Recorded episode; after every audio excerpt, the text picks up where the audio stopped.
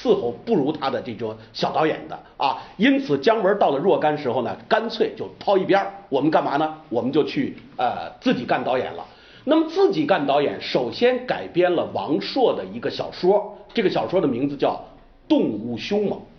动物凶猛，他把这个小说改编成的名字，我估计在座的诸位都知道，这样一部很有名的片子叫什么呢？阳光灿烂的日子。啊，阳光灿烂的日子。但是呢，我们要知道，我们要知道，你姜文再霸气外露啊，你姜文再有能耐，你毕竟是演员出身。那么演员第一次去当导演的时候，总会面临着一个问题，什么问题呢？经验不足的问题。而我们过去的电影都是用什么？在座诸位可能也都知道，今天你们看电影，包括拍电影，你们到现场以后，你们都乐了。怎么乐的呢？我们只要这一条没过啊，呃，然后导演说这条不保留，我们的这摄影师马上就把它用那个那个电脑文件直接就把它删除了，一点空间都不占。过去是这样吗？过去不是这样啊，在座诸位都知道，我们过去玩的是什么胶片啊？胶片有一个说法，就是一秒钟。咱们在座诸位有的岁数大的，过去用相机的时候，玩相机的时候，可能都有过这样的经历。什么呢？我们得往相机里边放一盒胶卷。那么胶卷呢，我们播一张拍一张，播一张拍一张，一盒胶卷大概多少呢？三十六张啊，三十六张。如果呢，我们播完三十六张之后，一播，哎，又一张，三十七，赚了。啊，如果一播又一张三十八，哎呦更赚了。如果播到三十九，一般不可能了啊，最多给你多余两张啊。那个时候大家都挺高兴，什么柯达胶卷啊、富士胶卷啊都挺高兴。但是现在我们根本用不着了，所以说柯达公司倒闭了啊，柯达公司倒闭了。我们中国原来还有一个很棒的一个叫呃保定乐凯胶片厂，乐凯胶片厂就是给国产胶片我们拍电影的时候做呃提供胶片的，当时这个胶片的名字叫代代红。啊，叫代代红。那么这样一来呢，过去的胶片导致的结果是什么结果？就是我们中国因为拍电影，它的这个经济实力毕竟还不够啊。一个电影的预算，它是一定要严打细算的。那如果我们电影在这个电影预算是要拍一万米的胶片的话，因为我们在座诸位，我不知道知不知道啊，我们的摄影机一开，跟我们拿那个照相机一张一张的拍，不是一个概念。摄影机一拍，一秒钟就过去很多张，多少张呢？二十四张。哎，对了，一秒钟，请注意啊，你三分之二那那一卷就过去了。那么两秒钟你就一卷就不够了啊，一卷不够了。所以说在那个时候呢，意味着什么呢？我们的导演跟在现场拍摄，包括我们的演员在现场拍摄，如果是拍电影啊，都是这样的，就是先待机走位。我想你们在现场应该听过这个词吧？我们叫待机走位，机器我们要跟着啊走一遍，哎，演员呢要准确的走到各自的位置，我们的这个录音师那个杆呢也看看能不能穿帮啊，包括我们的轨道怎么推，按什么速度怎么推，总之呢各部门都动起来，但是绝对不拍。啊，因为你只要一拍就意味着什么？我们胶片哗就过去了，而且那个胶片呢不是说我拍失败了，我再倒回来重来，不可能的。胶片我只要一拍，立刻就曝光了，就一次性的啊，一次性的。所以说那个时候决定了，就是必须把这个镜头，我们的演员表演到了一定呃很娴熟的地步，各部门都配合的差不多的情况下，我们才有可能真正的 action，啊，才有可能真正的 action。所以说呢，呃，胶片的片比呢消耗可能就会低一点，就会低一点。但是呢，毕竟在现场还会出各种各样的问题，比方说卡词儿了。啊，比方说哪个地方出了个突发情况，比方说这个灯泡突然灭了，总之我们还是有哪个镜头失败的情况下，那么如果哪个镜头失败了，允许你有一定的失败，当时的片比是多少？三比一啊，三比一，三比一是个什么概念呢？就是一万米，如果你这个电影的预算是要将来拍一万米的胶片，那么制片部门干嘛呢？买三万米的胶片。啊，三万米的胶片，其中有两万米呢是可能是些废胶片，因此它是按三比一的这个片比呢。中国电影最早就是这么来的，就是这么样的一个比例。那么这样一个比例导致的结果是什么呢？回到我刚才说的，姜文要第一次当导演了。姜文第一次当导演呢是《阳光灿烂的日子》，毕竟经验不足啊，导致的结果呢。姜文对很多戏呢又要求的特别高，呃，导致的结果是什么呢？拍了没多久，预算就超支了啊，胶片就不够用了啊，包括其他的预算呢也都超支了，拍不下去了啊，拍不下去的时候，别忘了人家有贵人相助啊，贵人相助，又回到我刚才讲的，谢晋导演促成了一对好朋友。啊，凑成了一对好朋友。当他没钱的时候，哭丧着脸在北京，我怎么活呀？我这片子怎么弄啊？我原来老吹牛，我我自己拍片子，呃，怎么怎么棒啊？结果我第一次拍片子就出现这个情况，没钱了。吹牛吹到什么程度呢？在座诸位如果岁数稍大一点，还知道我们中国有个电视剧叫《北京人在纽约》啊，《北京人在纽约》最早那个《北京人在纽约》的两个主演是谁啊？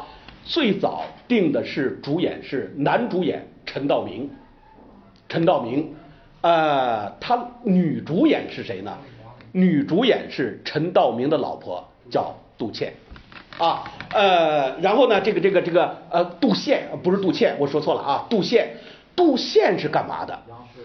哎，对了，就是每天我们有个老头儿一打开电视，给人家那个修理厂打电话，说我们家电视坏了啊。说一到七点都是一个频道，然后一过七点半就没事了啊。说每天中央电视台的新闻联播的主持人一男一女，跟他搭档的男的叫薛飞，女的是杜宪啊。杜宪长得非常的漂亮。那么当我们这个北京电视艺术中心准备要拍这个《北京人在纽约》的时候，定好了两个演员，一个陈道明，一个他老婆杜宪。但是我们来告诉大家。上面说了，绝不可能。说怎么绝不可能？陈道明没问题，他老婆绝不可能。啊，说为什么他老婆不可能？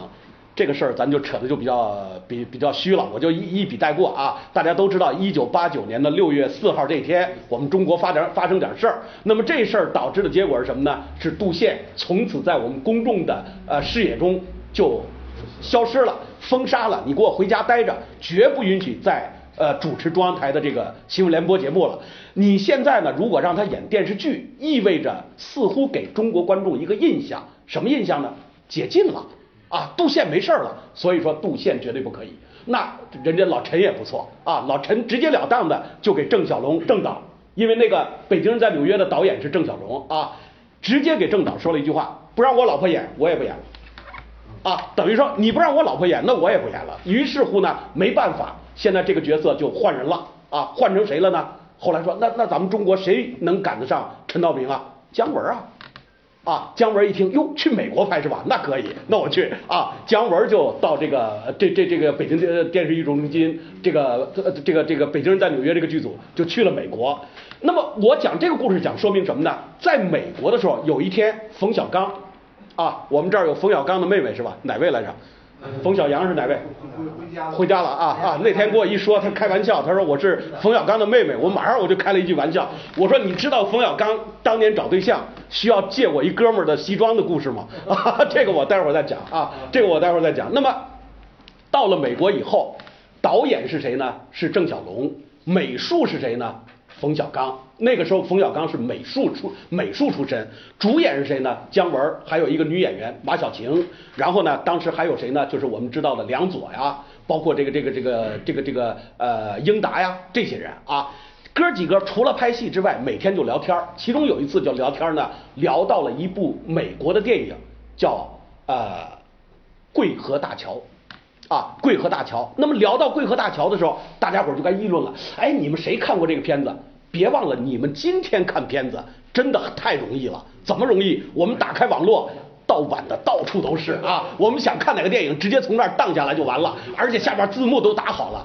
那个年代，说句实话，想我们想看一个呃世界的名片，四处找人借录像带。啊，找来借录像带以后，家里边还得呃有一个两千多，当时两千多买个录像机也挺贵的，然后呢还要看信号也不清楚，迷迷瞪瞪的，反正把这片子算看了。所以说我现在特感谢我们现在这盗版啊，因为这个盗版导致我们现在能看到世界很多优秀的片子。那么因为当时这帮所谓的中国影视的精英们也没看过什么特别有名的片子，然后呢，其中大家伙就议论了。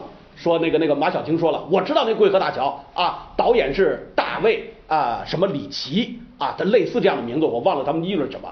结果呢，冯小刚说，哟，马老师你真厉害啊，跟马云一样这么厉害啊，马马总很厉害。说那个姜文就在旁边冷笑，说姜老师你冷笑什么？姜文说你瞎掰啊，哪有什么大卫里奇啊？我告诉你，那个导演叫大卫里恩，啊，大卫里恩。说他妈姜文，你你你别他妈吹了，你不就是演员吗？我们是导演啊。然后人家马小晴在美国待这么多年了，你你你瞎吹什么？你肯定错了。结果姜文说，那那咱们打赌吧，啊，那咱们打赌吧。于是乎，当天晚上冒着风雪，他们开车开了一百二十公里。大家知道那个年代，美国人家就就是要去办点什么事儿，都是上高速公路啊，包括拍戏也是，住的地方离拍戏的地方很远，开车一百二十公里，哇，走走走，干嘛呢？找夜里边还开业的录像店，找到录像店以后就问人家，你们有没有啊？龟河 Bridge 啊，就是贵河大桥，龟 River，然后有没有这个片子？要找到这个片子以后干嘛呢？呃，我们要租啊，好不容易走了一百二十公里，终于有一家晚上开门的，而且还真有这片子，租回来了，租回来往录像带录像机里一放，全傻，啊，全傻。用冯导的话说，冯小刚原导的话说，你们猜是什么？从今以后，我明白了一件事儿：凡是姜老师说对的，那一定是对的啊；凡是姜老师说错的，那一定是错的。你就明白，就冯小刚对姜文是一种什么样的佩服的心情？为什么我刚才一直说霸气外露，霸气外露，指的就是这个意思，就是姜文太厉害了，真的是太厉害了啊！呃，他呢，就是说，应该说在中戏的时候，他就各个影视方面的行当，他除了表演以外，已经全门通了。那回到我刚才接的话啊，你这么一个门儿清的，我们都把你供供奉为这个姜老师，你只要说是对的，就是对的。如果传出去说拍片子，第一次拍片子啊，居然给预算给给给超标了，那不是搞笑吗？啊，那不搞笑吗？哄堂大笑。所以说呢，姜文脸上真的很没光，就没敢给大家伙多说啊。也就在这个时候呢，人家刘晓庆就观察出来了，说你是不是遇到事儿了？你那片子怎么样了？哎，也就是跟你说个实话吧，没钱了啊，没钱了。刘晓庆就是刘晓庆啊，刘晓庆就是刘晓庆，当即说了一句话：行了，别管了，我来赔，我来投啊，我来投。说你哪有钱啊？刘晓庆也没多少钱那时候啊。说你哪有钱？没事啊，我认识谁啊？文娟呀。啊，香港有一个很有名的一个大老板叫文娟，马上刘晓庆就找到文娟。文娟呢看了这个整个这个姜文这个状态、片子本子素材，看完之后，尤其是他对姜文呢也很佩服，马上文娟就拨来了一笔款啊，导致我们的姜文这部简直就没法再往下拍的片子，正常的又往下拍了。如果这个故事到这儿也就完了，也就没什么可讲的啊。最绝的是什么？等前期拍完了，又没钱了 啊，又没钱了。也就是说，你可想而知啊，姜文这片子真的是也很多舛的命运，一波三折。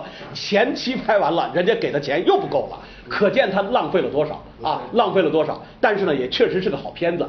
那么在这种情况下，又没钱的情况下，人家刘晓庆不可能再帮你了，因为人家已经帮过你一次了。但是姜大师呢，真的是太有贵人相助了啊！怎么有贵人相助呢？突然文娟这边就是香港的这帮导演们又给他介绍了一哥们儿，这个哥们儿大名鼎鼎，但是在座诸位呢可能不一定知道，不是中国人，西德的一位著名的导演叫施隆多夫。啊，施隆多夫。那么施隆多夫的一部很有名的电影呢，叫《铁皮鼓》，他是世界级的大导演。结果呢，人家看完姜文这个电影以后，就是他的那个没剪完的素材，说行了，二话不说，你到我德国来做后期，啊，你到我德国来做后期。那么到德国来做后期呢，所有的费用我来给你出。姜文那个乐呀，哎呦，说我这人虽然说第一部戏没成功嘛，但是不管怎么样，我现在是真的是走到这一步了啊，走到这一步了。这么着呢，把这个阳光灿烂的日子拍完了，赶紧送到法国戛纳电影节参赛。但是呢，时间已经有点啊落后了，呃，至少是很有点被动。因此，如果今天你去看那个阳光灿烂的日子，在影片的最后，他打了一行字幕，感谢施隆多夫。啊，感谢施隆多夫是一个德国人的一个名字，但是一般中国观众呃他也翻不出来，也就是我这样的还能翻出来 啊，开个玩笑啊，开个玩笑。那么呃这样一来呢，这个阳光灿烂的日子呢，总算就算是好了，拍出来了。而